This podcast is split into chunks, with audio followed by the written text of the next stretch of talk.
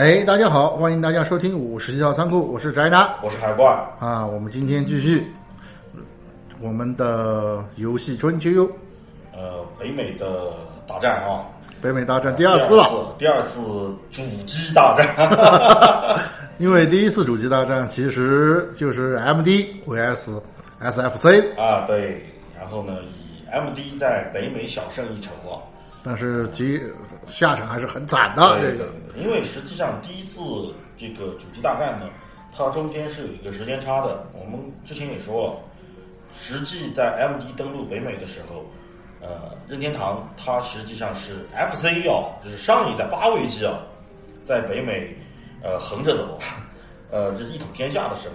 实际而 SFC 呢，其实比 MD 登陆北美整整晚了两年有余啊，整整晚了两年有。打了一个时间差吧。对，打了时间差，所以呢，MD 在北美的占有率最终啊，占有率是比任天堂要高一些的。但是任天堂的 SFC 呢，也是呃一款比较成功的主机吧，它在全球的装机量也很多啊，也很高。那在整个全球呢，其实还是任天堂赢了一筹啊，还是任天堂赢了一筹。但是北美的这个成功确实给世嘉呃极大的信心，迷之自信，啊，迷之迷之自信啊，至少他证明了我和任天堂是有一战的啊，有的一战的。但是问题在于，他们万万没想到的是，真正的对手或者真正的逮牢大魔王啊，并不是任天堂，而是索尼和九头良木剑啊，九头良木剑带着 PlayStation 杀过来了啊，导致呢，在第二次啊，我们今天说的第二次主机大战，整个局势就发生了一个翻天覆地的变化。其实我们现在从事后诸葛亮的一个角度来看，我们开着上帝视角来看，我们都知道最终是索尼获胜了对，，PlayStation 呃击败了这个 N 六四，还有这个土星啊，世嘉的土星啊，把这两个主机给击败了。但是它到底是怎么败的？就是任天堂，他怎么就从王座上突然就被索尼给拉下马了？虽然他还是比世嘉要好一些，世嘉败得更惨啊。任天堂还好，任天堂屈居第二，这第一的王座就突然被索尼给抢跑了，跟世嘉毫无关系，世嘉就变成老三了，就更惨了，突然就变成老三了。之所以会变成这个局面呢，其实在日本游戏界啊，有句老话啊，就是卧龙凤雏，二者得一，可得天下。啊，我们说的没错。啊，对，当然这是我们胡编的，这这句话是出自三国嘛，对吧？但是呢，我们今天要说的的卧龙和凤雏呢是两家公司，卧龙就是史克威尔啊，哎，啊，凤雏就是艾尼克斯。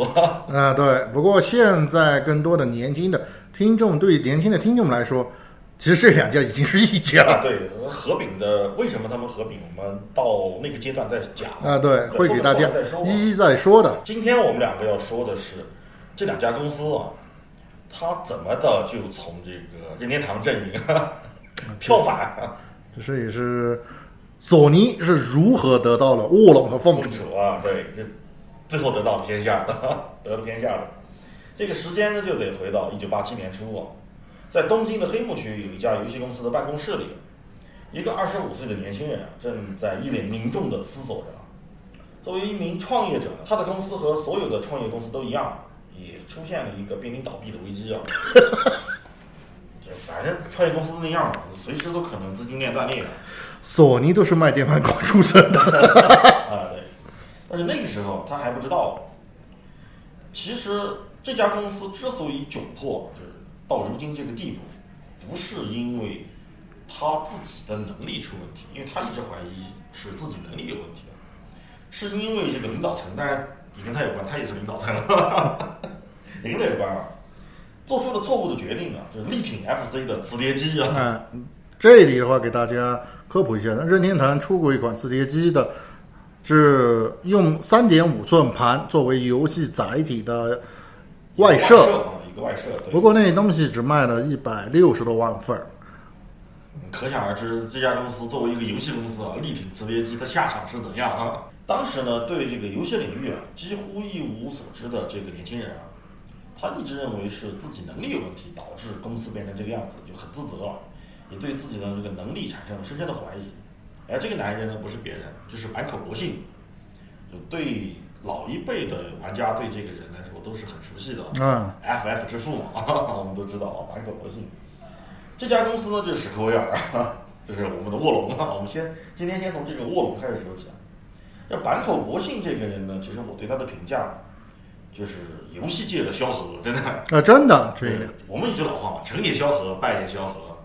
那史克威尔这家公司可以说是他一个人就打下了八成江山，不是半壁江山，是八成江山，都是他天才般的创意和这个灵感来给做出来的。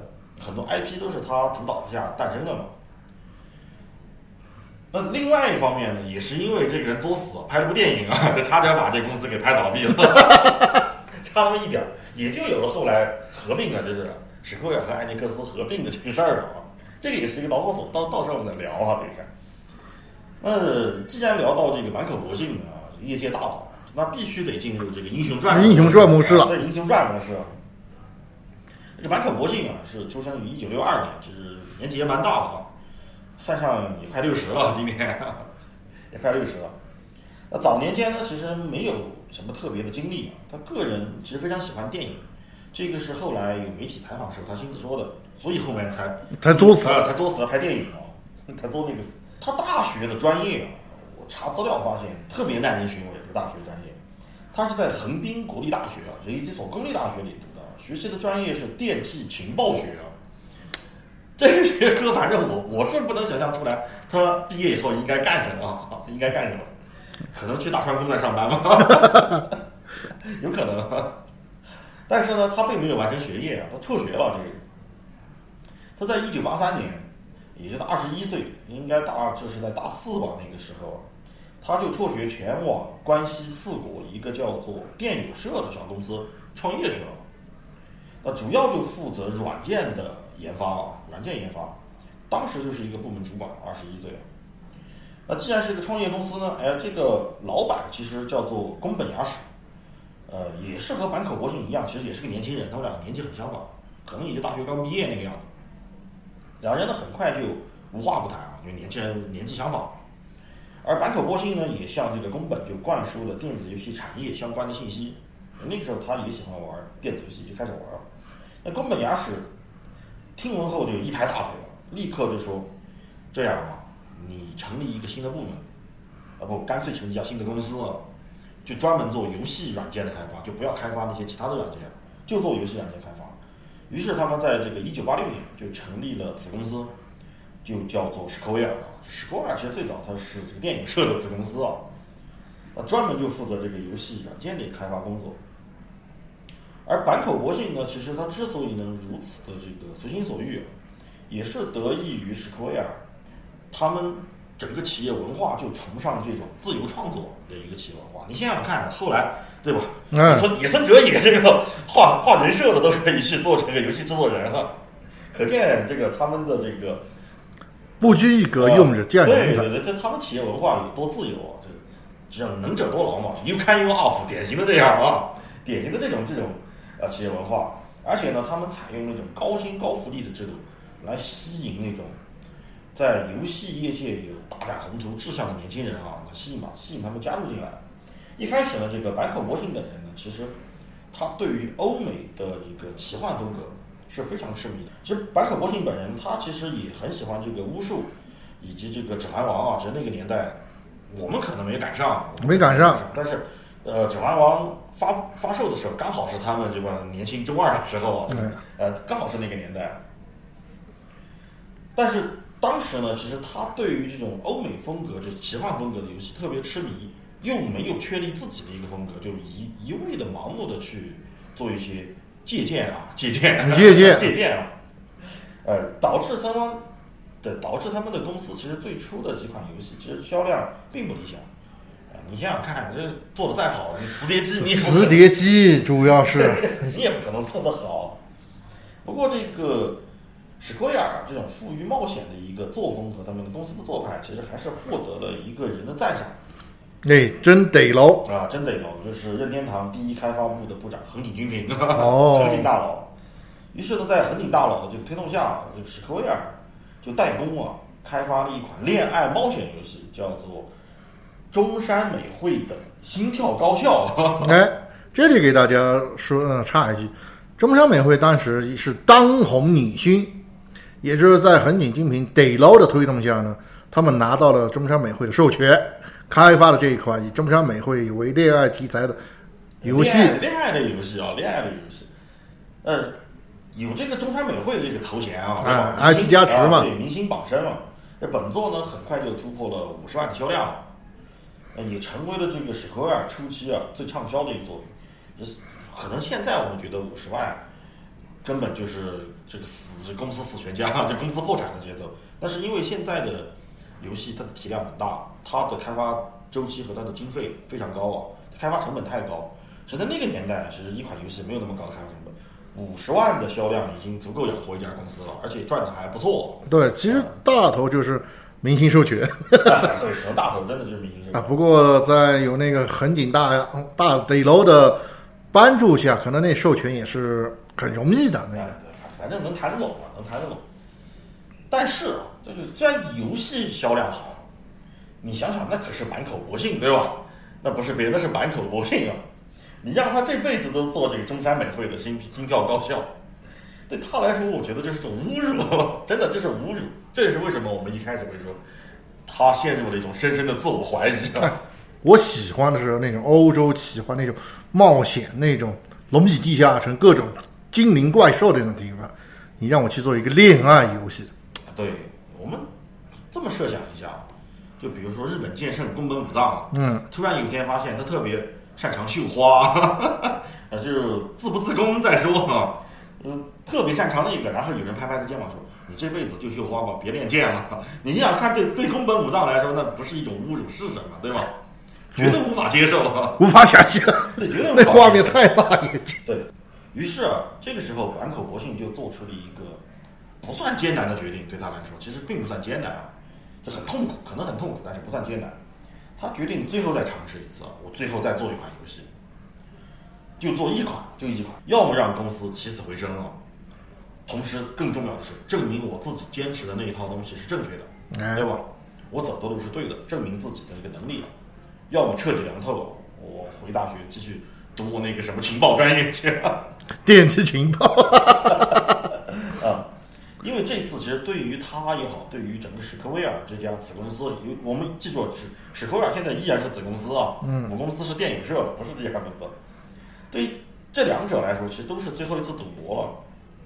于是，这个坂口博信就为游戏命名为《最终幻想》，就是无论生死，这都是最后一次了啊。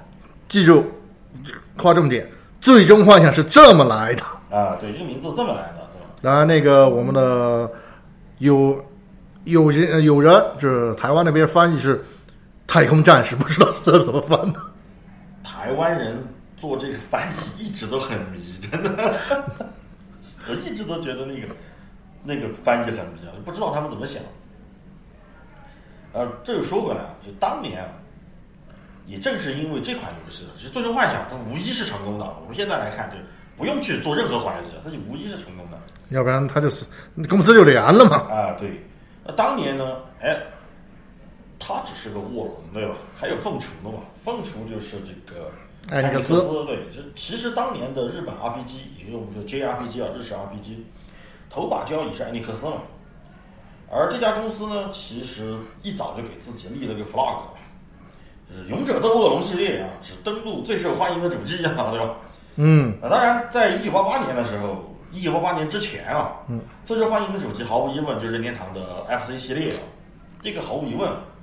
但是呢，在一九八八年的时候，我们都知道世嘉的 MD 发售了，呃，时任艾尼克斯的社长福岛康博，这时候就对这款主机的配置，毕竟十六位机嘛，整整比这个呃任天堂 FC 高出了一个时代，就赞赏有加对这个 MD。呃甚至表示，如果 MD 的销量突破五百万，他会考虑将《勇者斗恶龙》这个系列带上这个主机的。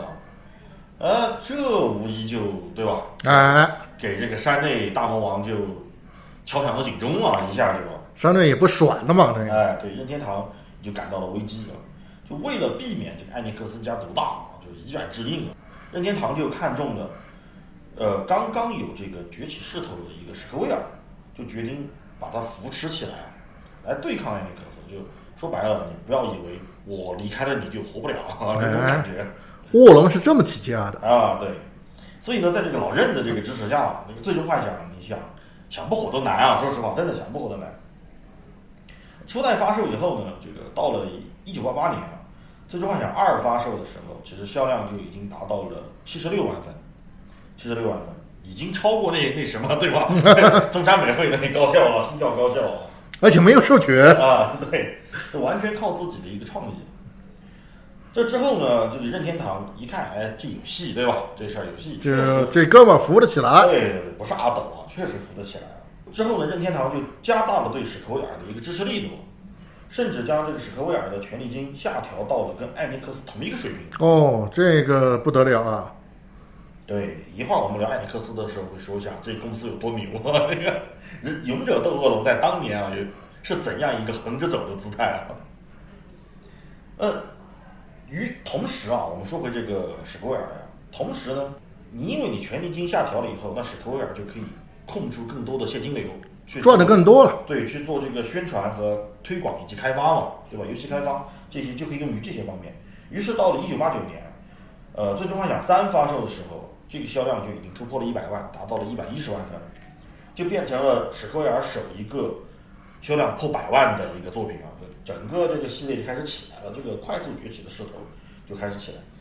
那之后呢，这个任天堂一看，诶，这个哥们儿确实扶得起来，不错啊，这销量不错。我只扶了一把，他怎么就上天了？哎，对，这这起来了，就找这个史克威尔去谈进一步的合作事宜，就开始谈，就主动的提出了，呃，你下一步对吧？下一个新的游戏就不要发 FC 了，我先跟你透露点事儿啊，我们的十六位主机也在这开发当中，我给你看个好东西。叫 SFC 啊，这种感觉啊。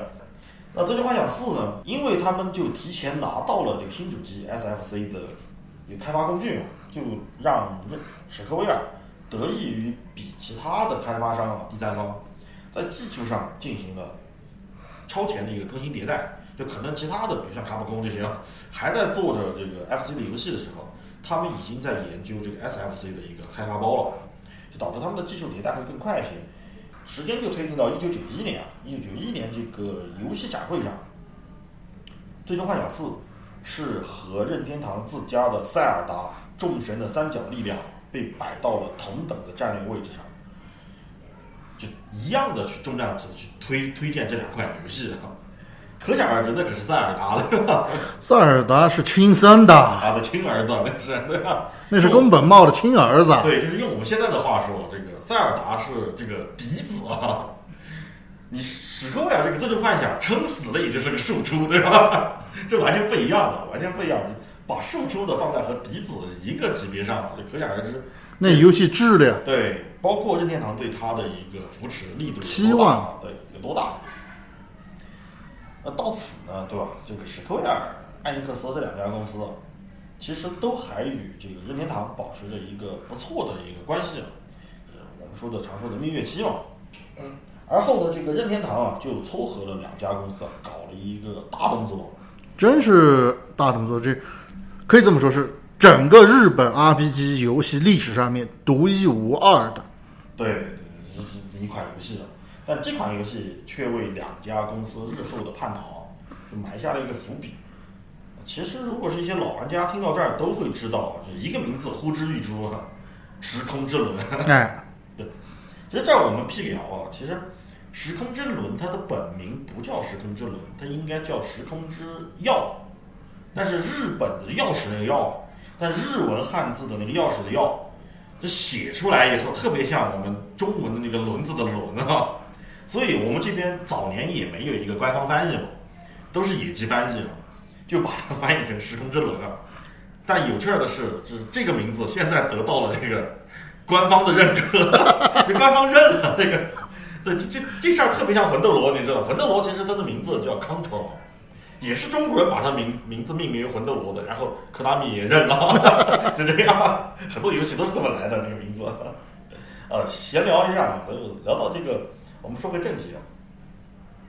这个时空之轮啊，说实话，它真的是传说中的 RPG 啊，可以这么说，传说中的。全是得楼。啊，全是得龙，这完全就是一支由日本 RPG 的梦之队啊，制制作梦之队啊，那么一个概念就做出来。它为什么被推为这个日本历史上目截止目前啊，哪怕到现在，它依然是整个 RPG 的 number one 啊，是第一名啊，第一名，没有任何人能够超越。虽然我个人或者从销量上来说，从市场的反馈以及全球的影响力来说，你最终幻想七毫无疑问是这个日式 RPG 的喜马拉雅山，对吧？是无可逾越的山峰啊！到现在都没有任何游戏可以逾越它。但是，超时空之轮是什么？它是月球，它这不是这个地球上的玩意儿，它是日式 RPG 的月球，月亮它在天上，你只能仰望，就那种感觉。当然，这其中有一个原因啊，有一个原因的。那第一啊，其实严格意义上来说，虽然它后面还有是有一个续作，但是严格意义上来说，时空之轮是没有续作的。时空之轮本身没有续作，因为后面的续作讲的是一个完全不同的另外一个故事，它只是用了相同的一些设定。这这个游戏啊，它就那么一部作品。第二，其实最重要的是，就是时空之轮的游戏的制作团队，也就我们刚才说的那个梦之队，它是无法复制的。导致它变成了一个前无古人、至今也后无来者 的一款游戏。它它这个团队有多威猛或者有多梦幻？我们可以这么来说，因为当时确实啊，那个一九九五年前后的事儿，那个时候是史克威尔最高歌猛进的一个年代，最辉煌的一个年代。他在迅速的扩张自己的一个 RPG 帝国和这个。艾尼克斯叫板了，对吧？一直 叫板。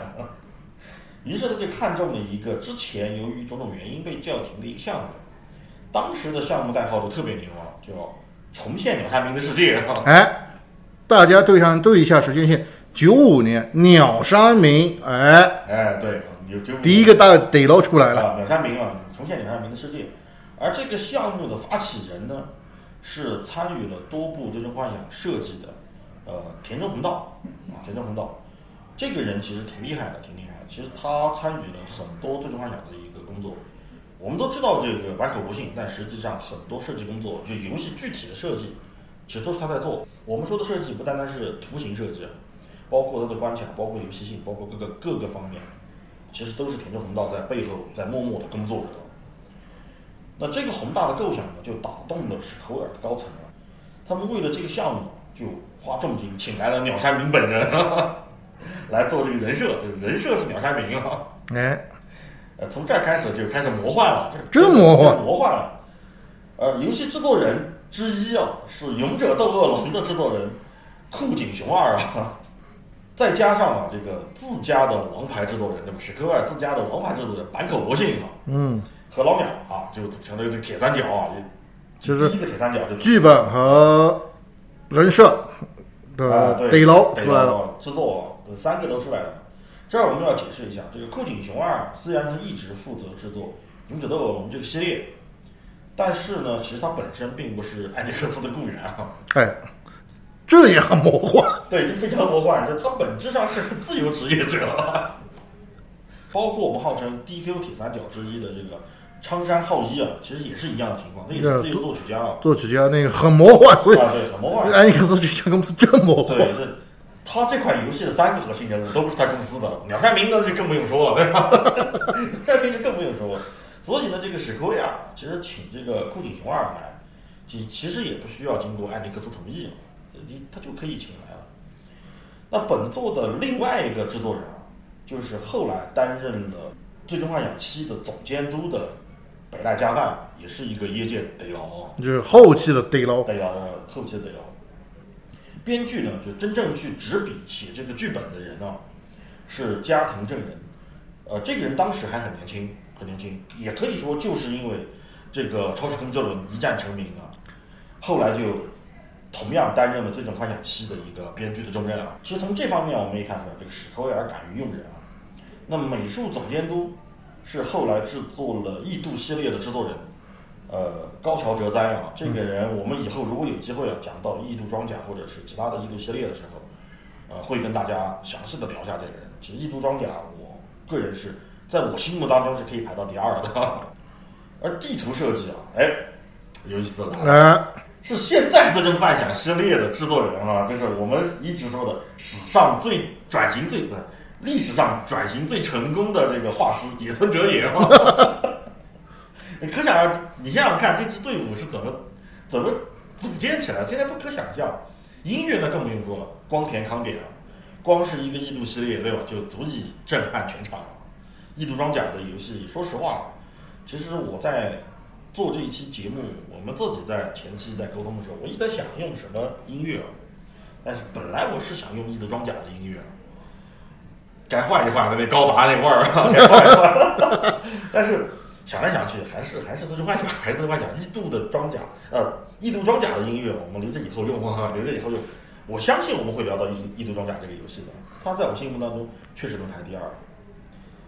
那另一位这个配乐啊，就本作的另一个配乐，哎，那不用说，最终幻想的御用作曲家直松伸夫，哎，也是得喽。对喽，直松伸夫对于最终幻想的呃这个音乐配乐，甚至是被编到了日本小学生的音乐课本里啊，可想这个人在这个游戏配乐史上的地位啊。如果大家还不是就是年轻一点的听众还不熟悉的话，去 B 站这还有什么站，啊，反正各种字母站上面，你去搜一个“偏翼天使”，你听完之后你就知道这人有多牛。对，就可能他的他做的曲，其实你听过，只不是只是你不知道他本人是谁、啊，可能大家都听过，有有这个可能。所以呢，这个这样的一部作品，说实话，再加上任天堂啊鼎力的一个支持啊，你不可能就是不成功都难，真的，说实话，不成功都难，它就是一个梦幻之作，梦幻之作。但这样的一部成功作品之中呢，其实史克威尔却动了离开任天堂平台的心思了。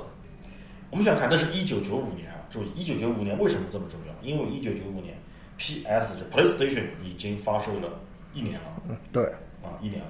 因为索尼就是 PlayStation，索尼是一九九四年发售的，而这个时候索尼为了拉拢第三方啊，他摆出了一个完全不同于世嘉和任天堂的姿态。哎，上一期我们说过，因为 MD 的成功嘛，就北美那边小胜一把之后呢，屠龙的对 屠龙的勇者终将变成恶龙，对，世家就膨胀了啊。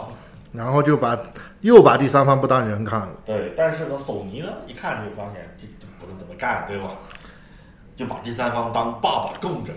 其实也很简单，任天堂它第一方无比强大，那个啊，对，你随便一家拖着你，你现包括现在，你任何一家游戏公司是主机公司的第一方拖出来，能够干任天堂第一方的，我想没有。基本没有，基本没有。呃，那世嘉呢也就不用说了，对吧？它的那个开发，任天堂才四个开发部呢，它直接翻一倍，至少八个。最少八个开发部我们，知道至少是有八个，依然干不过对方。对，依然干不过，但是他的这个开发能力是毋庸置疑。那索尼一个做电饭煲起家的，他拿什么去做开发？对，不把游戏不，他如果不把游戏公司当爸爸，谁还拿他讲？对，他他他那游戏就是一摆设，对吧？他那机器啊，真的就是一摆设。但是啊，那个年代啊，史克威尔还是节操很足的，他并没有说是因为索尼怎么怎么样啊，索尼就叫我啊爸爸了。对索尼态度再好，我也还是坚持的坚守着我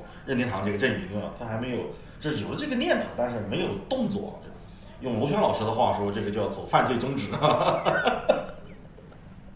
啊，那任天堂呢，在这个一九九五年啊，同时他也公布了自家的新主机 N 六四，哎妈，就是这台机器啊，让这个这个史克威尔有了真正去的一个心意，这个去的这个念头就诞生了。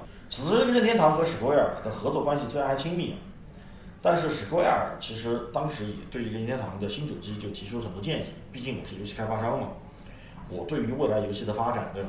我会有一个我自己的看法，咱们就做一个技术交流，对吧？基本上的也可以做，包括就是为这个 N 六四增加光驱，其实最早史克威尔是向任天堂提出过这个建议的，呃，但是任天堂并没有理会了，山内溥就有他自己的想法，他有他自己的想法，我们只能这么说这个事儿。做完时空之轮以后呢，其实史克威尔就开始考虑啊，这个我要对我自家的当家的这个台柱子啊，最终幻想要有一个更新迭代了，就不能再像以前那样做游戏了。因为他自己其实做完以后也发现，时空之轮已经在二 D 的基础上做到极致了。已经是天花板了，对我没办法再超越它。对，这也就是物极必反。你用商业的话来说，就是我必须去寻找我的第二增长点，这个增长曲线已经到头了。既然走到头，那必然是没落，对吧？面临我的必然是没落。那经过多次讨论以后呢，哎，满口不信啊，这哥们儿再次一拍大腿啊，呃，发挥出了当时他制作初代《最终幻想》的那种赌徒的那个精神啊，决定了《最终幻想七》我改为三 D 的。但问题在于，你想做三 D，那 N 六四到底支不支持做三 D，那是另外一码事儿，对吧？哎，这里的话，咱们辟个谣，N 六四的确支持做三 D，不过吧。咱后面说，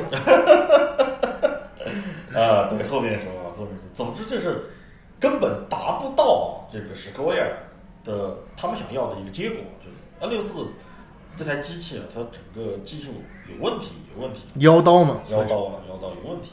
那就在这个节骨眼上，就坂口博信在那唧唧歪歪啊，就满满腹牢骚，就是已经怨念极深的时候，这个，哎。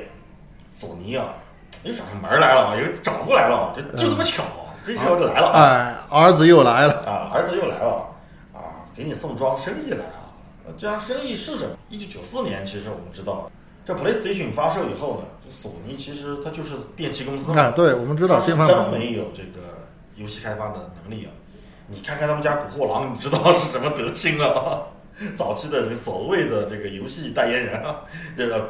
早期的所谓的游戏吉祥物就那样，死最快的就是这这货，就是这家伙。雷曼都比他活得长，活得长点。雷曼好歹还靠这个风兔这个呃借尸还魂那一把炸炸这回尸啊，这哥们儿是死的透透的。可想而知，这个索尼他们真的第一方完全不能比啊。就确实他的游戏开发团队确实不给力。你想想看，九四年发售的，他团队才组建几年对吧？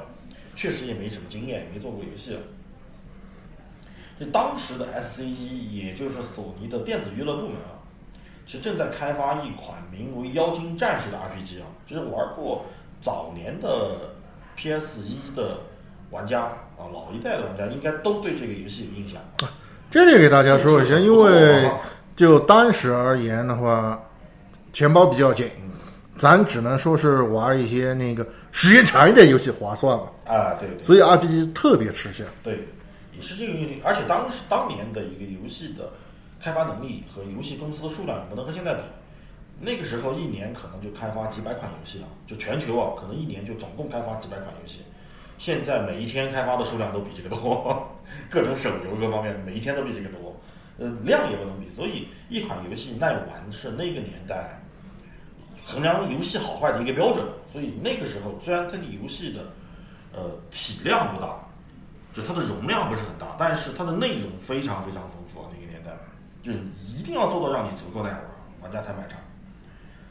其实《妖精战士》这款游戏，如果早年玩家玩过，会发现它的质量非常好，就完全你无法想象一个以前做电视机、做电饭煲卖 Walkman 的啊，能开发出一款这样的游戏，绝对不是他开发的。对，事实确实不是他开发，这款游戏是史克威尔开发的啊。啊。因为当时苦于这个开发不利的这个是索尼啊，他找到了史克威尔，他就想让史克威尔出手帮忙，就你帮我代工来开发这个游戏。国军不给力啊！呃，没有高达也也打不过，也不行，没有高达也不行。但是呢，这个史克威尔就很为难，因为他迫于这个。山内普大魔王的淫威嘛，而且那个时候，他确实受到了任天堂很多恩惠，因为他的待遇和其他公司是不一样的。但是他又想赚这笔钱，你知道吗？他又想赚这笔钱，他怎么办呢？就想出了一个折中的方案。史克威尔旗下呢，其实有一个叫做 G Croft 的一个独立开发小组，很多人可能对这个小组不是太有印象。老一辈玩家应该知道，是他这个小组主要负责开发前线任务这个系列的，哎，也是一个很奇葩的 RPG 啊，科幻 RPG，开机甲的 回合制游戏，但不是机战，跟它比机战硬核多。了，真硬核这个，特别有意思这个游戏，以后有机会咱再聊。那史克威尔呢，就打算让这个小组来承接这次代工的任务，到时候呢，他心想到时候就算被这个任天堂大魔王发现了。就借口说这个 G Coft 这家公司自作主张的来一招金蝉脱壳蒙混过去啊，就跟跟我没关系，他自己自作主张接的啊，说白了就是给足老任脸，我给你钱我赚那我给你的面子，你给我点里子，哎，咱就当这事儿没发生过。对，但是即便如此，这山内溥是谁，对吧？他得知此事以后就无比震怒，真的无比震怒，而且他不单是怒那么简单，不单是臭骂一顿那么简单啊，他采取了一次非常严重的制裁手段，因为毕竟我给了你那么多好处，那么多恩惠啊，你用这种，在山内普看来就是背叛的行为啊。哎，这里给大家说说，其实这事儿吧也和索尼有关。在制作原本制作人名单上面，它其实只能标 G c o f 的这家公司，这家子公司啊但子公司都不算，制作组。啊，对，制作组啊，但是吧，他在游戏制作名单上面标的是，哎，史克威尔，对，到底是有些无意的还是故意的，咱不知道。咱不知道。而且你想想看，就这么巧，就在这个时候找到你，啊，对吧？然后要求你帮我开发一款游戏，这个游戏是你帮我开发呢，还是你为我开发，对吧？呃是我做到了一半儿啊，做不下去了来找你呢，还是压根儿就没有这事儿，对吧？啊，对，咱不知道。咱不知道，这这个就各自想象去了啊。关键是任天堂的当家大魔王山里虎，他也不知道。对他怒了，他怒了，蒙谁呢？对吧？心想就是，哦，我活那么久，你当真当我是二傻子啊？就那种感觉。那，这款游戏其实卖的还不错，确实卖的还不错。这个呃《妖精战士》，而当时啊，刚好在一九九五年的时候，史克威尔自己也有一款新的 IP 啊，叫做《圣龙战士》啊，也是个 RPG 游戏啊，要发售。山内溥这个时候就动用他自己的权限，让这个全部九十万张卡带一次性全部销售给经销商。哎，这里给大家插一句，就是以任天堂的权限来说是，他在生产完卡带之后，第三方制定完卡带以后呢，由任天堂进行一个包销。包销的过程当中呢，就是会出现是，现那个啊，我首批我订十万张出去给经销商，然后第二批我给二十万，第三批啊，对，这多少万，直到这九十万张卡带全部销完为止。如果看市场反应好的话，我可以追加；不好的话，我只能说是留底、压差，甚至清算等等。哎，对，这其实这样子分批出货，主要是要让整个市场的供需保持一个平衡。饥饿营销那火年就玩出来的。呃，说说饥饿营销，但是另外一方面，今天要想到，一个呢是我的工厂生产力的问题，还有一个呢是，如果经销商突然一下拿到这么大一批卡带，他销不出去，对于经销商来说，他有一个压货和资金的压力，那么经销商会怎么做？毋庸置疑，他一定会低价甩货嘛。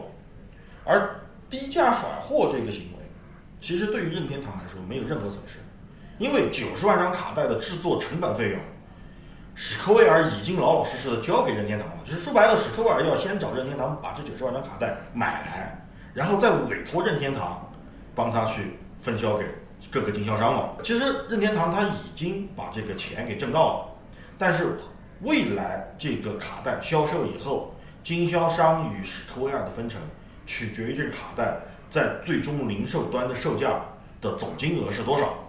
那经销商一旦开始低价甩货，那受受损失的只可能是史克威尔。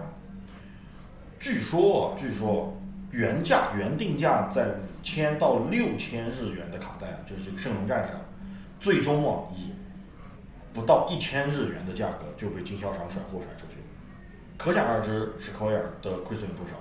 就我查到的资料，史克威尔因此亏损是一百五十六亿日元，你可想而知他有多怒啊！这这个时候史克威尔就彻底愤怒了，他就最终做出了一个决定啊，就脱离任天堂，投入索尼的怀抱哎，这也可能是索尼的一计啊！对，成功了。不不论是不是索尼一计，反正这个馅儿饼啊，就突然就拍到这个索尼的脸上了。好，刚刚呢我们聊了卧龙，接下来咱要聊凤雏。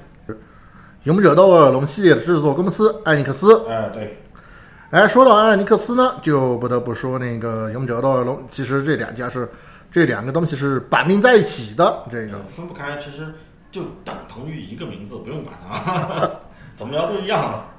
而艾尼克斯也是少有几家，就是日本游戏公司少有极少有的，就用一个游戏系列就能活这么久的公司。哎，对，说白了，也就是我们常说的“三年不开张，开张吃三年”。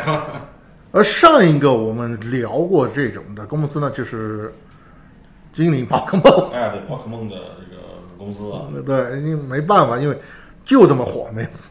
那那个恨，那个没办法，那个是真横。那既然是聊到了游戏以及游戏公司呢，咱也要进入一个英雄传了。英雄传模式啊，这是勇二，勇者斗恶龙之父酷景雄二。酷景雄二呢，一九四五四年诞生于兵库县周本市，其实终于不是京都了啊，终于不是京都了，这是离开那个圈了啊。这家伙呢，一九七二年考入了早电早稻田大学文学系，呃，确实名校，名校，名校，日本的名校早稻田大学。这家伙真有天赋，他还在。大学期间呢，就有兼职电视节目的撰稿人，会写东西。毕业后呢，作为自由撰稿人呢，他呢拜了著名的漫画家小石一夫为师，然后开始接触计算机。同时呢，他也是一个说白了，那个年代的那个年轻人呢，就其实 IPG 很少，他们接触，他们更多的接触的就是美式的那种 RPG，比如像巫术、创世纪等等游戏作品。因为说白了，当时的日式 RPG 还没呢，他们就是第一波。我们现在说的，刚才我们说的坂口博行也好，还是现在的酷井雄二也好，他们就是日式奇幻的创始人，可以这么说。对，日式 RPG 的创始人。对，就他们俩，其实我们这儿稍微打一下，就他们俩其实用两种完全不同的风格，定义了日式 RPG，或者说是日式奇幻。它的整个风格，它源于欧美，但是它在本土萌发出了一种新的属于它自己的东西啊。而这两位就是先驱了，这两位确实是先驱，因为他们的作品还没出来，他们玩不到，只能去玩其他的。哎，因为他特别喜欢那种欧美欧美式 RPG 的那种氛围嘛，他萌生出，哎，老子又会写，我也学了计算机。要不我做一款游戏试试？结果到了一九八二年呢，酷景雄二呢受到委托去报道一场由艾尼克斯举办的游戏设计大赛。哎，艾尼克斯出来了。哦，对，这这就是出来了。而作为报道者的他呢，也投了稿，就是啊，我做了一款那个网网球游戏去参赛。结果呢，这次比赛可以说是改变了他的人生轨迹。酷景雄二在这届比赛中呢，认识了同为巫术和创世纪的粉丝，应该是死忠粉的一个程序员中村光一，二人立马结为好好友，就像刘备找到了孔明一样。哎，就酷井雄二呢也入了艾尼克斯的法眼，他包括他的那个好友中村光一，于是呢，他们加入到了艾尼克斯之中。啊，以自由撰稿人的身份的加入了艾尼克斯之中，不过没签合同。啊，说白就兼职啊，兼职。一开始呢，他们只是做了一些 PC 游戏，比如说什么港口镇连续杀人事件等等这类的图形解谜游戏嘛。这个有点类似文字游戏的那种感觉啊。但是呢，他们一直想做，哎呀，我们要不做一款自己的 RPG？那个创世纪真的太牛了。他们的这个火焰呢，就一直在燃烧，直到烧出了第一款日式，对，传火了。这个就是第一把火焰，就是《勇者斗恶龙》。其实呢，当时在日本 RPG 还是个真是新鲜玩意儿，因为没有这类型的游戏。当时最多的就是动作冒险，因为马里奥开头嘛。啊，对对对，确实是，确实如此。而那个巫术的创世纪这些游戏都是在 PC 平台上面，而且当时 PC 也不普及，价格又贵，能够玩 PC 游戏的人很少，接触的人更更少。就日本到现在玩 PC 游戏的人都很少，都很少，他们还是家用机为主。因此呢，酷景雄二和中村光一呢就把目标呢对准了家用机市场平台机，也就是说，哎嗯咱如果在在电脑上开发，可能死得很惨，咱换一个平台。于是呢，就是 FC。当时确实也只有 FC 像两样啊，像样，其他的都是剖腹式的、切腹式的这个这个创新。我们刚刚说了嘛，就是顾景雄二和中村光一结识的契机呢，是艾艾尼克斯举办的设计大赛，而拜托库景熊二去采访的那一场比赛的人呢，就是周刊少年 Jump Jump 的编辑鸟岛和彦。他在得知二人的计划之后呢，要不我也来掺和一下，就是特别感兴趣吧。对，这也就是为什么后来鸟山明会被卷进来的原因啊，因为鸟岛和彦就是鸟山明的责任编辑啊。他特别感兴趣，就希望进行一次独家报道，因为当时说白了，没有针对性的游戏，就日本市场上面没有这种类型的游戏，有也是那个 PC 端的，你家用机想用这种游戏不可能，这个。啊，对，但一个漫画杂志报道游戏，怎么说呢？有点违和感吧？这个，哎，这时呢，鸟岛想到，哎呀，我正好认识一个不讨厌游戏的漫画家，哎，让他来做人设，咱就报道，咱就合情合理的呗。就是为这报道，这家伙就把鸟山明给卖了。哎，这位漫画家就是当时还没有创作出《龙珠》，只是凭借一部《阿拉蕾》就被日本家喻户晓的一个漫画家鸟山明嘛。对，那时候还只是漫画家，还不是后面的大师啊，对大师了。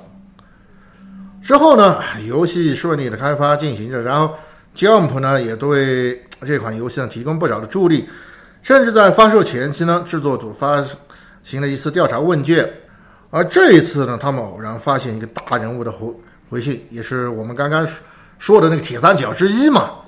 山上浩一呢，此前为曾为由音乐剧、电视动画和电视节目的配乐。通过这次回信呢，制作组发现，哎呀。这家伙也很喜欢咱的游戏，要不把他招安了？于是呢，就当即邀请他出任本作的配乐。注意，这游戏要发售了，这游戏没配乐，因此呢，只通过推迟上市一周，挤出了那么一周的时间，给这家伙呢来做配乐。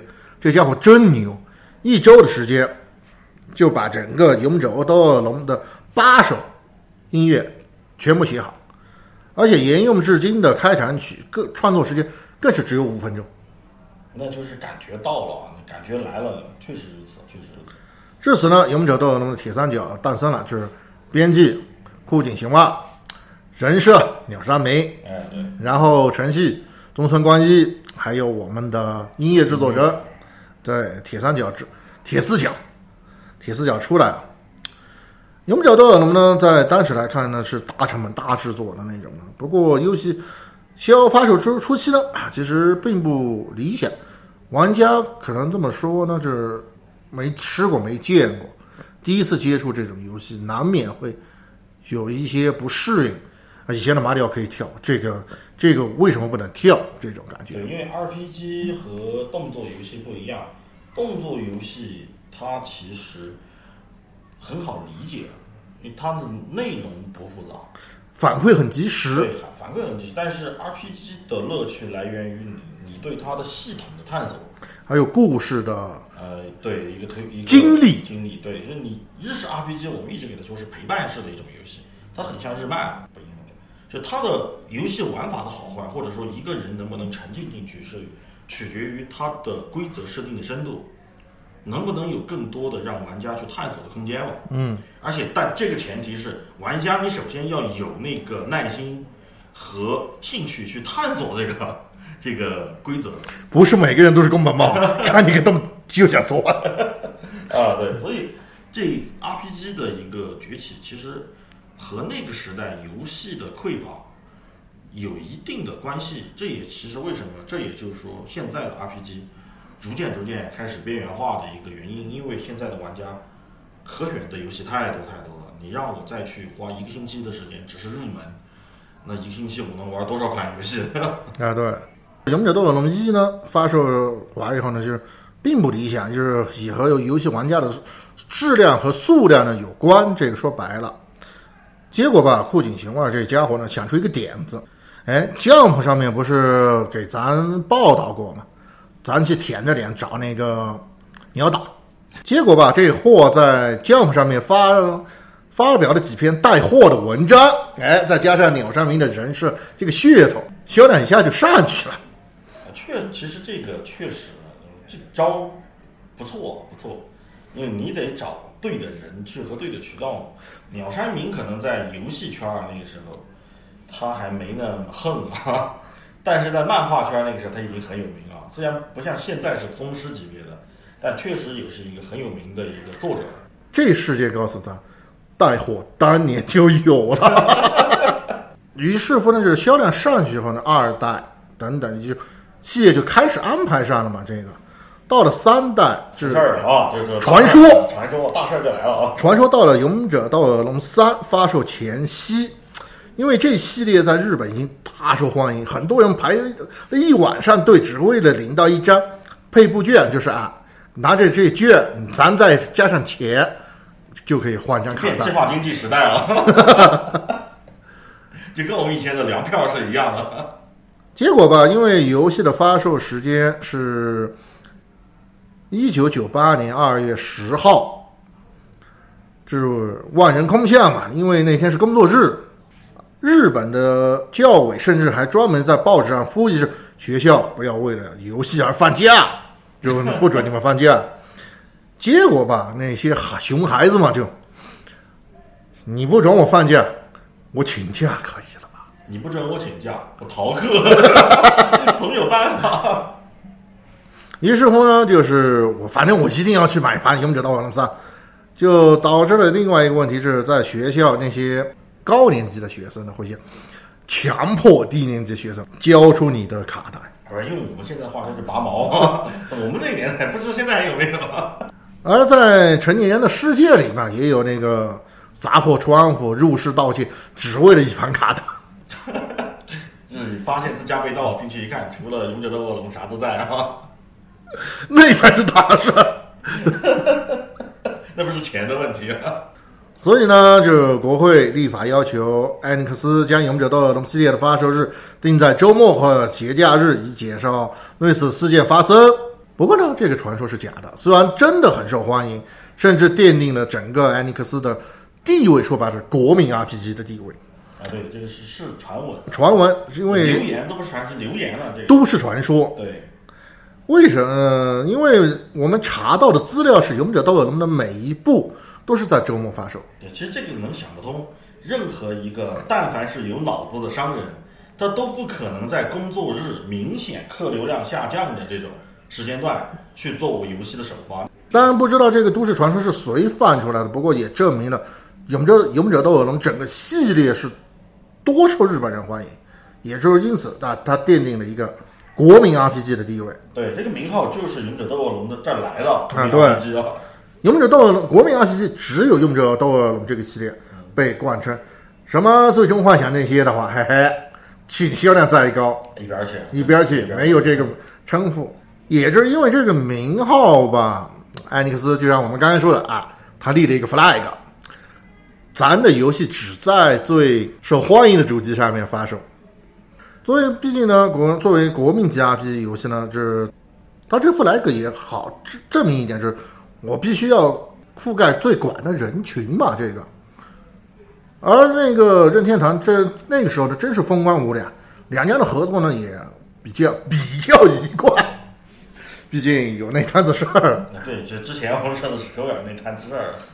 一代到这《勇者斗恶龙》一到四呢，登录的是 FC 平台；五六呢是哎超任平台了。SFC 啊。对，刚才我们说了嘛，这是史盖威尔跳法了嘛。其实这个跳法呢，对于艾尼克斯来说呀，不算坏事。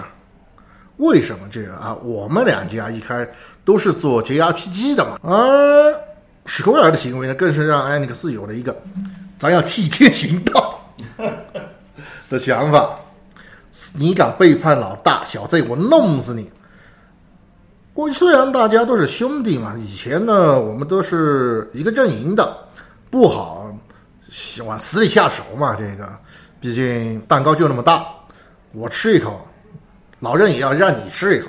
现在你跳反了，就是你已经是锁狗了，咱是认屯，咱就要比一比了，谁才是老大？这种。但他这个决定是让他后悔终生的。到了一九九五年十一月，就是任天堂对外公公开了他的妖刀 N 六四嘛。在发布现场呢，山内普邀请了作为嘉宾到场的库井行二一同上台，并宣布库井行二先生愿意马上开始着手为 N 六四制作一款。勇者斗恶龙的外传，因为时间赶不及了嘛，说白了也就是。而同年十二月，勇者斗恶龙六幻之大地呢，还是在 SFC 上面发售，并表示自己将在 N 六四上面来用我的作品是勇者斗恶龙呢，要和那个最终幻想的一分高下。对，但是他这次我们经常说是踢到铁板。他这次贴的不踢的不是铁板，这他这次踢的是喜马拉雅山。其实吧，你说库库井行二放出这个话来说呢，那个你说史克威尔慌不慌？肯定慌。他也慌，说实话他也慌。于是呢，那个史克威尔呢就玩了一手，就是你不说是你要在 N 六四上面发售游戏吗？咱不给你在 N 六四上面发售游戏不就行了？于是呢，神转折出来了。史克威尔呢，他出了一个阴招。史克威尔呢，出资收购了 Solid 这家公司呢，是此前是作为少年 Jump 杂志进入游戏业的一个门窗。因此呢，是史克威尔建立起了和少年 Jump 的一个联系。另外一方面呢，是鸟山明的角色游游戏版权呢，全部是大。大多数是在 B 社手里面，万代啊，这也是一个万恶的公司。这个，而史克威尔的常务副总裁呢，桥本真司又与万代那方面呢，哎，沟通密切。而这个时候，史克威尔的副社长铃木善以我们刚刚说的嘛，那个鸟岛和叶就一同拜访了艾尼克斯的社长福岛康博，表示。如果艾尼克斯你执意要将《勇者斗恶龙七》出在 N 六四上，我们没办法保证你还可以使用鸟山明的人设，就开始逼宫了，这就是。而少年 Jump 杂志呢，也不会出腾出板块做你的游戏宣传。也就是说，实际上这个。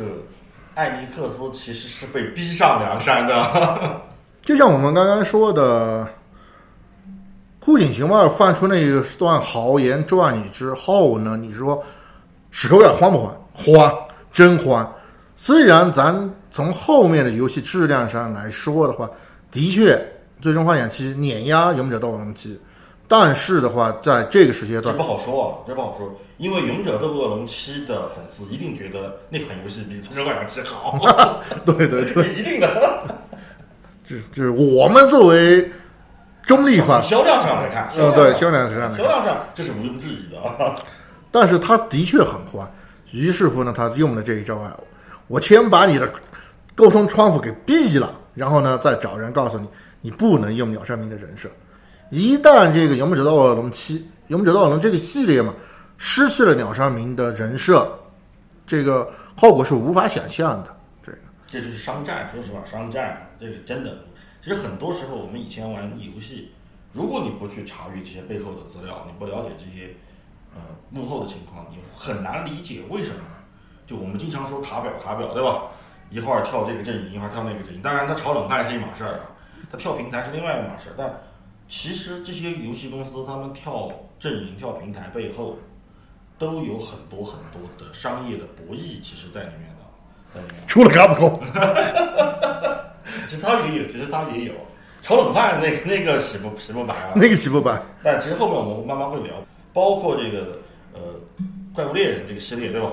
为什么始于索尼啊，终于这个任天堂给的多呗？啊，对，这有很多原因在里面的。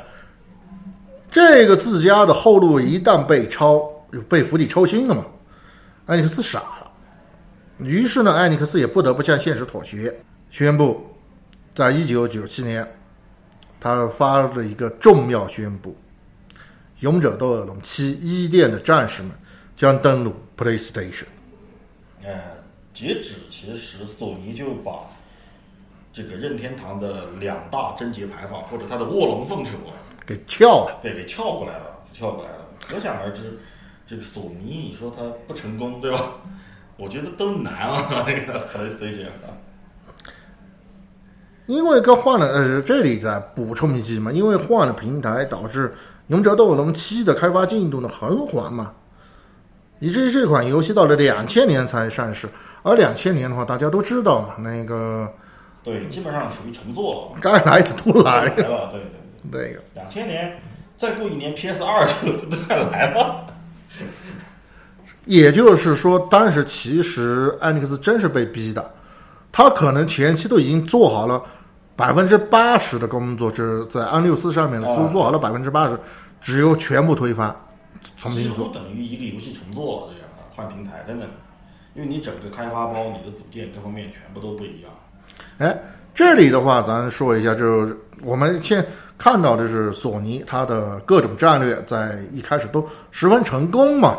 当然，那个土星那边的话，世嘉那边咱就不说，忽可以忽略不计啊，可真可以忽略不计了。这个，而我们的任天堂呢，这个时候在干嘛？这个就在除了 N 六四以外呢，他干了点啥？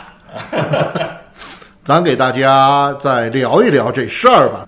就是可能到从 FC 的成功，包括 SF 是超越的失败呢，就让任天堂上下出现了一种迷失自信，然后再加上世嘉那句啊“位数等于力量”的口号啊，就让任天堂上下一致认为啊，我要整个大活，一击就想就将那些背叛者直接拍拍死。啊，对对对。可惜他不是一击超人，不，关键是你看，因为那个时候是大家各方面都有着一些情报工作，或者多多少少媒体也会公开对吧？各个各家的新主机啊什么的。其实这个 PS 也好，还是这个世嘉的土星也好，这都已经公布了，他们是三十二位嘛。呃，任天堂就说，那我整个六十四，其实就是上了这个世嘉的道啊，我觉得。而当时因为 GB 就是 Game Boy 嘛大获成功的第一开发部部长横井军平呢，这个人十分冷静，他认为任天堂已经背离了自己的初衷。对，我们经常说的山内溥的那句话啊，游戏必须有趣，对吧？对，就是任天堂应该我去做一些有趣的东西，而不是去拼技术。拼技术咱拼不赢啊！对，而且任天堂确实没有那个基因，确实没有。而这一服务生呢，被当时头整个头脑发热的，整个让任天堂上下，包括他带出来的徒弟宫本茂，直接无视。因为他们吃的就是呃技术迭代的亏，他们是因为他们自己觉得十六位机，我为什么会在北美呃输给这个世嘉嘛？其实就是因为世嘉早我两年把新一代主机的市场给铺出来了，给铺出来了。我还在铺八位机的时候，世嘉在铺十六位机，所以等我去铺十六位机的时候，突然发现其实市场已经被对方至少占了半壁江山，所以这样的一个失利，让任天堂误以为，呃，需要在这个技术上去赶超对手，是他们应该做的事情。也正是这个念头啊，其实就把整个任天堂带沟里了。而且还不是一个沟儿。对，对，N 六四只是第一个。其实 N 六四都不算，N 六四，对对对，确实啊，确实。我们下面说的这个才是任天堂的第一个勾至。少 N 六四在北美赢了啊。这当时呢，到了一九九三年嘛，这 N 六四已经开始研发了。说横井军平再怎么呼吁没人听，这个说白了是他也没办法。关键那个年代其实是属于一个对于横井军平来说是一个很尴尬的年代啊。因为当时的话呢，Game Boy 出现了滞销了，这个说白了它的销量增长停止了啊。于是呢，横井金平就开始寻找新的项目来替换 Game Boy，而这时呢，被世嘉拒绝的 Print Eye 这个一个科技公司吧，那个英文很拗很拗口，咱就不念了。这个的一大个概就那名儿，大概就那名们英文念的差，这个是出了名的，也不是这一次。这家科技公司的一个技术呢，就是 Print Eye 呢，就是进入了横井精平的视野。它的原理很简单，就是在两眼之同时产生相同的图像叠加，呈现一个立体影像。说白了就是三 D。由于当时受限当时一显示技术嘛，液晶屏只能显示单一色彩，但是横井晶平认为这项技术将会给游戏带来历史性的变革。他真的料到了。对他确实料到了，因为这项技术就是我们现在说的 VR。于是呢，他先以此技术为核心，定制了一个开发计划。极为信赖很紧的山内呢，毫不迟疑，要人给人，要力给力，要去做！就通过了他的计划。而这个计划是让任天堂第一次翻车的 Trailboy，也就是我简称 VB 嘛，这个啊，VB 对，就是我们经常说的 VB，VB 其实就是这个东西。这 VB 主机是这东西，不是编程那个，啊，对对对对对，不是编程那玩意儿。对，任天堂它有一台主机缩写就叫 VB 啊，而且啊，它很牛，就是在于九十年代它就已经在做 VR 了啊。VB 呢，于一九九四年年末至一九九五年呢，相继在美国和日本的游戏展上展出。新型的设计呢，吸引了大量玩家体验，但体验过后的反馈呢，很不理想，因为在一些玩家反映是，那是在头部转动时呢，会出现那个画面紊乱，这让横井呢特别重视这事儿，因为 VR 嘛，说白了就是玩个画面，你画面都混乱了，你啊，对，你没办法玩啊，这是当时的，你可以说它是陀螺仪吧，这个技术就是，比如像现在我们都知道，呃，它是六轴几轴对吧？这个技术，但是它也有陀螺仪这个技术，其实就当时这个技术还不成熟，或者说是它成本太高，成熟的你用不起啊，那个会导致你整个硬件成本最终是消费者无法承受的。就说白了，也就是刚才我们说的，任天堂它真的没不不擅长去做颠覆式的技术创新啊。其实到这儿，VB 这款主机还有救，因为横井发现这个问题之后呢，已经在着手改进了。至于他怎么改进呢，咱不知道，毕竟咱不是当事人吧。但是到了一九九五年，PlayStation 的主机破百万的时候呢，让山内普慌了。为啥？那六四还没出呢。对，那时候又一个百万来了，当年 MD 一个百万啊，现在 PlayStation 又一个百万啊。没办法，N 六四还没出，这个就让山内溥很尴尬。我憋个大招憋那么多年，结果人家破百万了，咱还在憋着呢，怎么办？要有一台主机去狙击它。就像我们刚才说的，沙内普呢要让要竭早抑制它的发展，而现在这我们说的很尴尬的时间，这 N 六四还在开发阶段，没办法量产。于是呢，山内普决定让 VB 在七月上市，以此来限制对 PS 对市场的抢占。啊，对，我们这儿说一下，VB 它也是三十二位机啊，真是的，啊，这就是任天堂它不是没有三十二位，它它有它有，只不过 三十二位秃了啊，扑街了。问题是，一九九五年初，他游戏展上呢，他发现了问题，这个时候还在打着补丁呢，山里必须上。就强行要求他做这个事儿。于是呢，在一意孤行的山内溥坚持下呢，VB 上市了。这个时候呢，横井精平没办法，你是老大，你说了算嘛。那个虽然横井精平很不满这个决定，他这个时候已经很不满了，只得妥协吧，反正。于是呢，放弃原本的便携眼罩的设计嘛，就是我们现在所看到的 VR 的这种设计感，就是横井精平的设计。啊，对，最早第一个这样是头戴式显示器啊，就 VR 现在的设计，原型横井军平啊，可想而知这个人有多厉害。然后呢，在这放弃了头戴式的这加了个支架，固定住了，就你把脸透过去对，玩。你把脸凑上去。哎，这么来理解吧？单反啊，单反有个三脚架在上面啊，然后你把脸凑上去。这玩意儿可见有多别扭，你玩起来有多累。消费者会买账吗？我想不会。不是，就是不可能买下那个，洗不白，这洗不白。这真洗不白。然后另外一件事儿呢，也是让横井精兵寒了心，就是他带出来的徒弟呢宫本茂，以情报开发部是他他的第四开发部嘛，是情报开发部，全力在为 N 六四做准备，拒绝参加 WinBoy 的这 VB 的是游戏开发。而第三方呢，面对这台异常的新主机的，啊，对，特别谨慎，说可以理解，第三方完全不知道这样的一款游戏我要怎么做，理念太超前了。理念太超前。主要是他们可能没有做过这个 PCE 的游戏啊，做过他们就知道应该怎么做。另外，就他们啊，你说的很对，也有可能那个时候 i 社还没有崛起呢。i 社如果崛起了，也也也能做出点游戏来啊。另外就是他们也想知道，你把它设计成一台单反，那人要怎么玩脖子才不会缩？这就导致了整个 VB 的开发工作，是横井精平手下的几十号人儿吧。这个到了一九九五年七月呢，啊，没办法，VB 赶鸭子上架，这么一出来了，第一批出货就是七十七十万套。其实也可以看出来，任任天堂首批出货才七十万，他自己心里其实也是打鼓的哦。而两个星期之后呢，只卖出了十四万套。而同时呢，索尼。为了保护 PlayStation 的销量呢，就收买了一些权威的眼科医生发表文章，指出这一台 V VB 这台主机使用的成成像技术会损伤而他们的视力。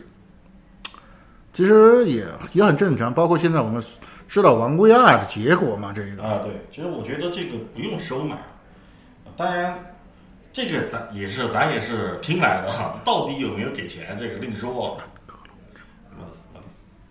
但是毋庸置疑的一点就是 VR 技术，它确实会对视力造成损伤，这点毋庸置疑。对，因为无论你怎么样去欺骗你的大脑，就它造成的这种距离感，是由它的成像技术原理来欺骗大脑产生的距离感。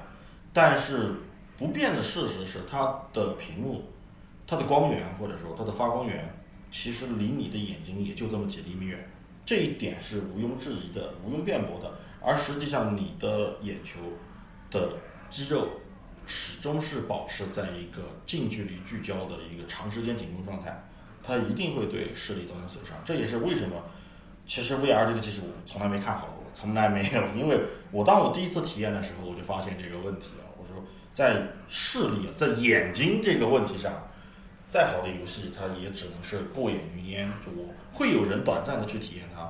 但是不会形成一个风潮，不可能的这个事情。其实事实也如此。就是说白了，索尼下手之后呢，这个只要家长看到这篇文章，不可能给自己的孩子买这这玩意儿。任何父母都不可能去给孩子买这个，更别说其实当时的三 D 技术，它还不如现在的完善，在当时更粗糙。这就导致 VB 的销量呢，更是雪雪上加霜。而那个就是我们说刚刚才说的那种，一样，是零售商看见风头不对了，就开始低价抛售未币，回以求资金回笼，对，保证自己的资金链不要断。说白了就是未必，就是因为舆论更不适合，说白自己设计的不足。你如果保持一个头盔设计的话，很可能那些青年会啊很酷。很炫啊，对，说不定还能对吧？找一些曾经做过 PCE 主机的，比如说某埃社啊，那些那些这个，对，做做一些游戏，做一些游戏，咱就不说了，点到为止。点到为止，懂懂的都懂，对，懂的都懂，不懂的也没，不懂的不能说，这也不用管这事儿，不重要，不重要。这样呢，未必就说白了夭折了。这里也要说一句，商内部这个人敢做敢当，老子让你发售的锅我的，不是你的。但是呢，就是社内，就是任天堂也开始是成为了一个大企业，大企业也有一个传统吧，内斗，各种内斗、内耗特别严重。这各种派系之间呢，要付出啊，严惩很紧的呼声呢，也是传出了。对，因为下面那些小弟要上位，对吧？嗯，总得把位置空出来嘛。于是呢，就让他的失去总揽开发部的大权嘛，就。由宫本茂继任了，就是他的徒弟继任了这个大权，再加上另外一件事就是当年横井金平带出来的小弟史克威尔跳反了。啊，对，我刚才说那事儿啊对说那事儿，也就是因为这个事儿，横井金平只能宣布辞职，引咎辞职嘛，离开任天堂，给一个交代。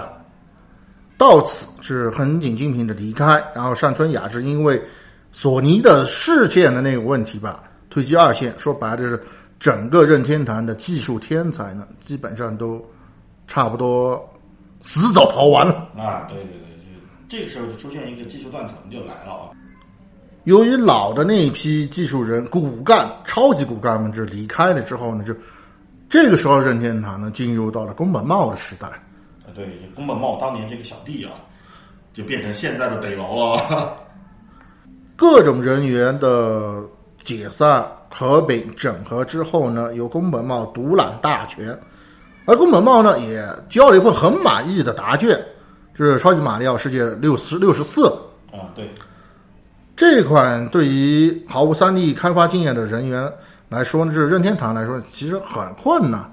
他们花了四千万开发的费用里，创造了任天堂的开发的记呃开发费用的记录嘛。不过呢，这款游戏呢上市之后呢，权威媒体方米通迅速给出了三十九分的高分。啊，对，我们这说一下，方米通的满分是四十分啊，呃，这是拿钱买不到的，这也是人家权威。权威和苛刻嘛。甚至该杂志的主编呢，直接赞叹到，游戏中除了镜头切换稍有瑕疵，这部游戏毫几乎是无懈可击的。起初呢，任天堂就是靠这个游戏的号召力嘛，十天内直接卖出了五十万主机，比 PS 上市时呢快出一倍。但是呢，这次反击是昙花一现，因为没有第三方给任天堂做游戏了。啊，对，这时候因为索尼世家都纷纷蹦出来了，其实这第三方主要都被索索尼给打包了。啊，对，索尼当爷爷供着嘛，在这危急的时候呢，哎，那个男人站出来了，荒川石。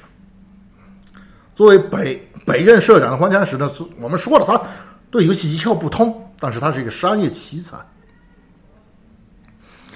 他在美国的多年的商海沉浮呢，以及他对美国本土市场一个了解，他清醒的认识到呢，在九六年上市的 N 六四，如果在美国那边登陆的情况下呢，你必须要把价格降到和 PlayStation 一样，你才有机会。于是呢，他说服了他的岳父山内部，不知道是怎么说服的。嗯，这么多年，他从他岳父那儿也学到了不少啊，最后是以彼之道还之彼身了啊。岳父，你听我说，这方面你把持不住。北美你不知道啊，又来了那一套。到了一九九六年，哎，那六四在美国任天美国上市了。这当时该主机在美国的销量火爆程度呢，是远超总社那边的想想预想的，仅仅两周就突破百万台，整个全美是出现普遍出现断货的现象。在国内受挫的任天堂呢，就直接抓准这个机会呢，不就保证美国市场的热稳定供货嘛？老任不惜代价租运大型客机，直接向美国那边空运 N 六四主机，拼了，确实拼了。直接真真的拼了这个。而这个时候呢，这任天堂总部这边一拼呢，就保证了在九七年之前的那三个月的北美销量直接突破三百三十万，完全超越提前一年在美国发售的 PlayStation。这个举动呢，不但将在悬崖边上的任天堂拉了一把嘛，说白了就是他在日本市场直接受挫嘛，这个，啊，对，但但北美把这场子给找回来了。而且还吸引了一批第三方的软件开发商，在一定程度上面弥补了第三这本土第三方叛逃呃，导致的空缺，对，但是可能欧美啊那些第三方啊很有信心很。有信心啊，就来了。特别是在一九九七年七月三十一号那天儿推出的 FPS 游戏《零零七黄金眼》，这个游戏在欧美地区呢风靡了两年之久，当美国地区的销量就达到五百万份，也就有五百万台 N 六四一直都在玩这个游戏。呃，对，这我们说一下，《零零七黄金眼》这款游戏它最厉害的地方，我们不要忘记一点啊，N 六四它是一台主机，玩家是用手柄在玩 FPS，它和键盘鼠标是完全不一样的。而零零七黄金眼是第一款解决了手柄玩 FPS 游戏技术问题的一个游戏，就这个游戏第一次解决了手柄怎么玩 FPS 这个问题。也就是说，任天堂又开创了第一个第一。啊，对，就此呢，就是当美国地区的销量那已经达到这个份儿上呢，说白了，任天堂基本上可以说是在北美咸鱼翻身了，啊，应该都不算咸鱼了，应该是已经烧好了，装在盘子里红烧鱼翻身。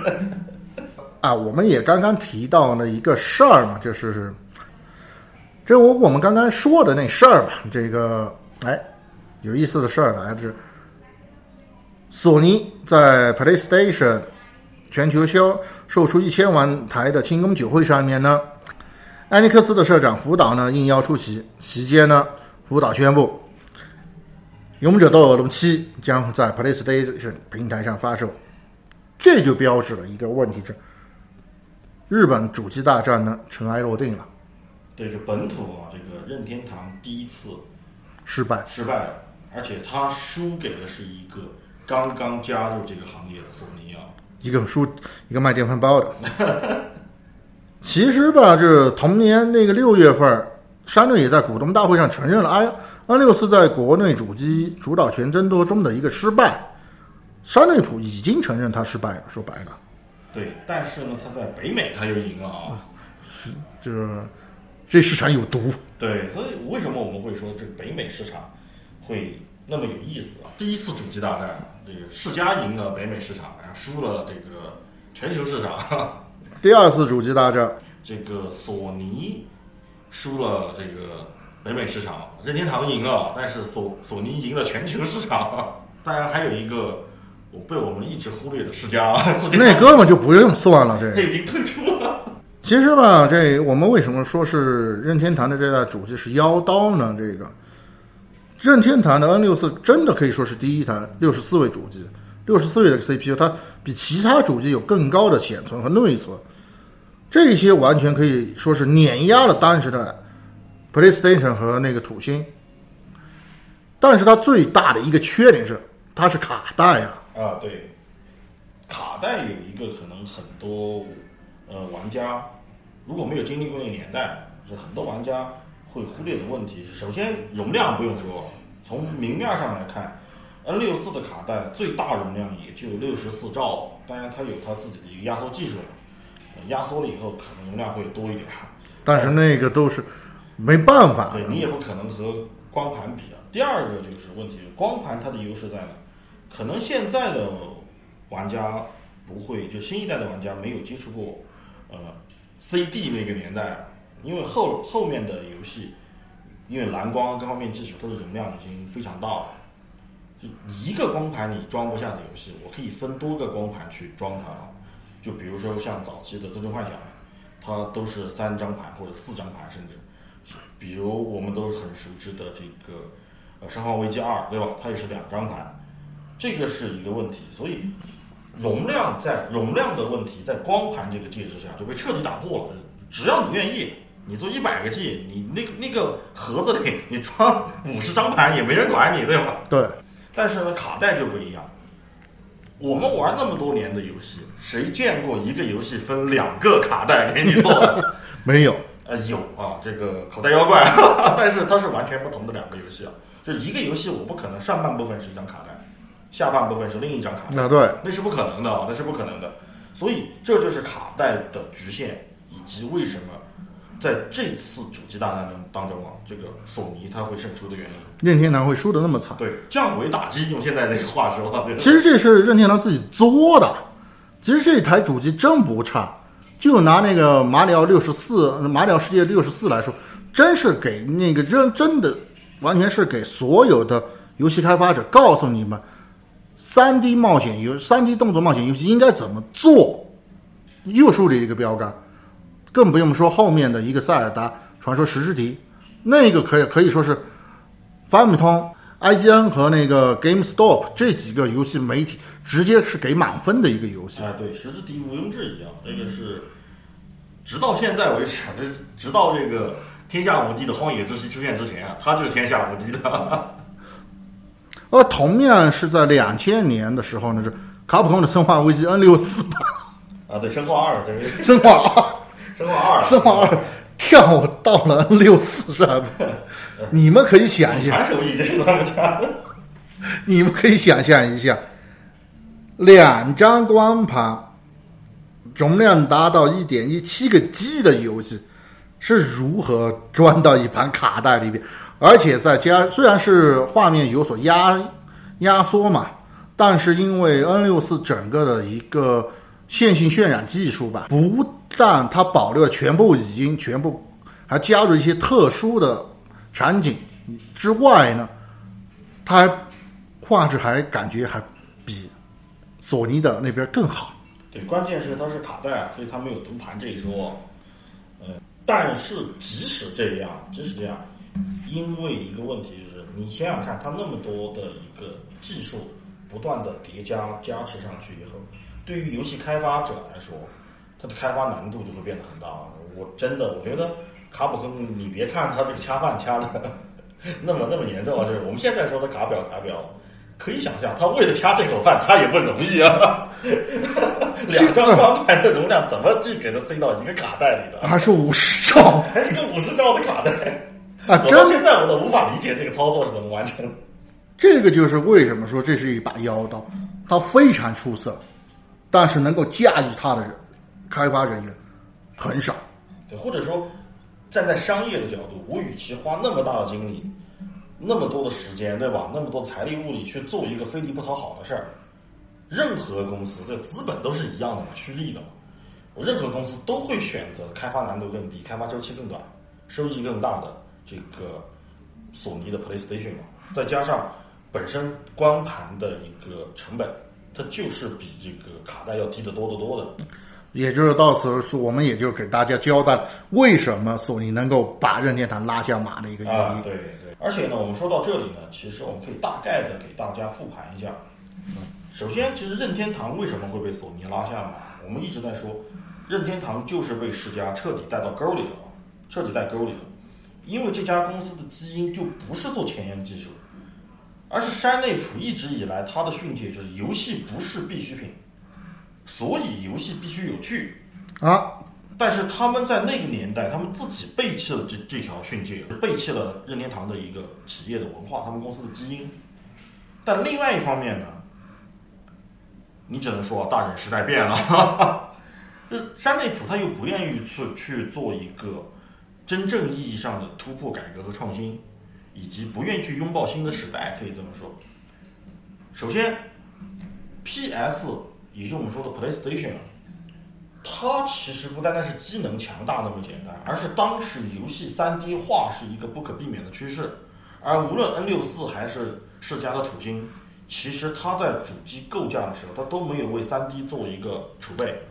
首先，土星，我们说一下啊，这世嘉为什么死的那么惨啊？这次我们连聊都不想聊了。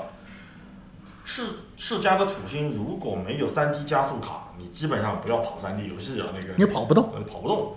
而 N 六四呢，虽然它本身的机能足够强大，但是它的卡带容量限制了，因为三 D 游戏不可能再用你二 D 游戏那个时代的容量去做那个游戏的，它的游戏一定是成几何倍数去增长这个容量的。你们我们看看现在的一个。对吧？游戏动不动就几十个 G 啊，是以前的可能一万倍以上的这个容量，这个这个容量。所以这个时候啊，这个三 D 化导致了它的一个游戏机的设计的一个发生的一个无法适应时代。而另外一方面啊，就是核心玩家其实都长大了。为什么我们会聊到这个呢？我们可以想一下，想象一下，八三年六岁的孩子啊，八三年六岁的孩子开始玩 FC。到了一九九七年的时候，差不多刚好二十岁左右啊，二十岁左右，P.S. PlayStation 出问世以后，是靠什么游戏起家的？除了我们今天这期节目说的《最终幻想》和这个《勇者斗恶龙》以外，还有一个游戏就是我们刚才说的《生化危机》。生化危机啊，二十岁的孩子他当然喜欢玩这些游戏，刺激。对你再让我去玩马里奥采蘑菇，你逗我呢，对吧？所以真的是时代变了。而而当时的核心玩家群体，就是玩着 FC 长大的那一波人，你任天堂已经无法满足他，甚至世嘉都已经无法满足他了，他当然会选择 PS 阵营，对吧？这个是毋庸置疑的，毋庸置疑的。那综合以上我们说的两点，有一个有意思就是，为什么我们要佐证说任天堂的基因就是有趣而不是技能？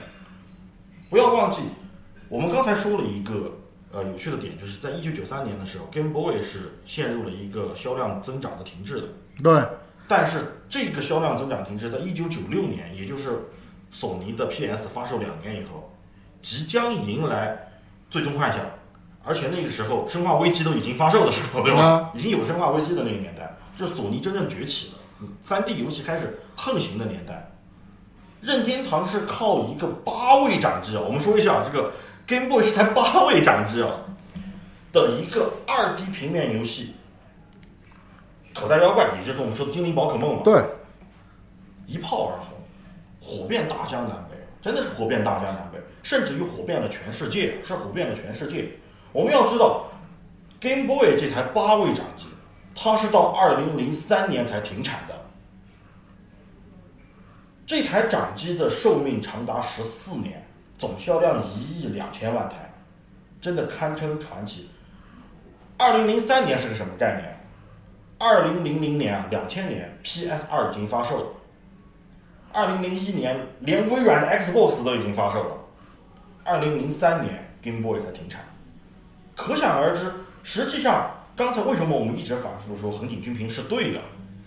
因为他确实是对的。因为数据在那摆着，对，就你无法解释，在那样一个年代，为什么 Game Boy 就靠着一款这个我们说的口袋妖怪，现在叫这个精灵宝可梦嘛，自来还是自来水，对，而还是自来水，它就能够火那么多年，就能火那么多年。这就是这家游戏公司的一个基因。对，就它的基因，就你做了，包括后来我们后期就讲到岩田聪明也会讲到这个问题，对，也会讲到这个问题。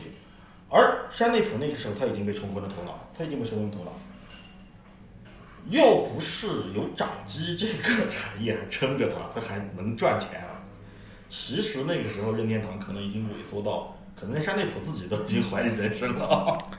啊，就像我们刚刚总结的，其实就第二次主机大战来说呢，最差的不是任天堂，是世嘉，因为数据摆那儿嘛，世嘉的全球就是世嘉 SS 的全球总销量只有八百七十六万台，那确实啊，你你看看 N 六四销量，再看看索尼的 N 六四再怎么差也有三千二百九十三万台的销量放在那儿。哎保底啊，就是有个保底，至少本儿回回来了啊。就是作为最大赢家的索尼呢，出货量就是一点零二亿台啊，那个没法比了。这个对，那个真的没法比，那个是第一个突破一亿台销量的家用主机啊，啊对主机啊，这就意味着说白了是第二次主机大战结束，然后呢是索尼胜出，对，也就是在这个时候呢，索尼迎来一个男人，哎，对，嗯对，也就是这个男人呢挑起了第三次主机大战。对，这个男人是谁呢？咱下期再说。哎，对，呃得捞即将入场啊，这真得捞。啊，真得捞，好，那感谢大家收听，我是宅男，我是海怪。咱下期再见。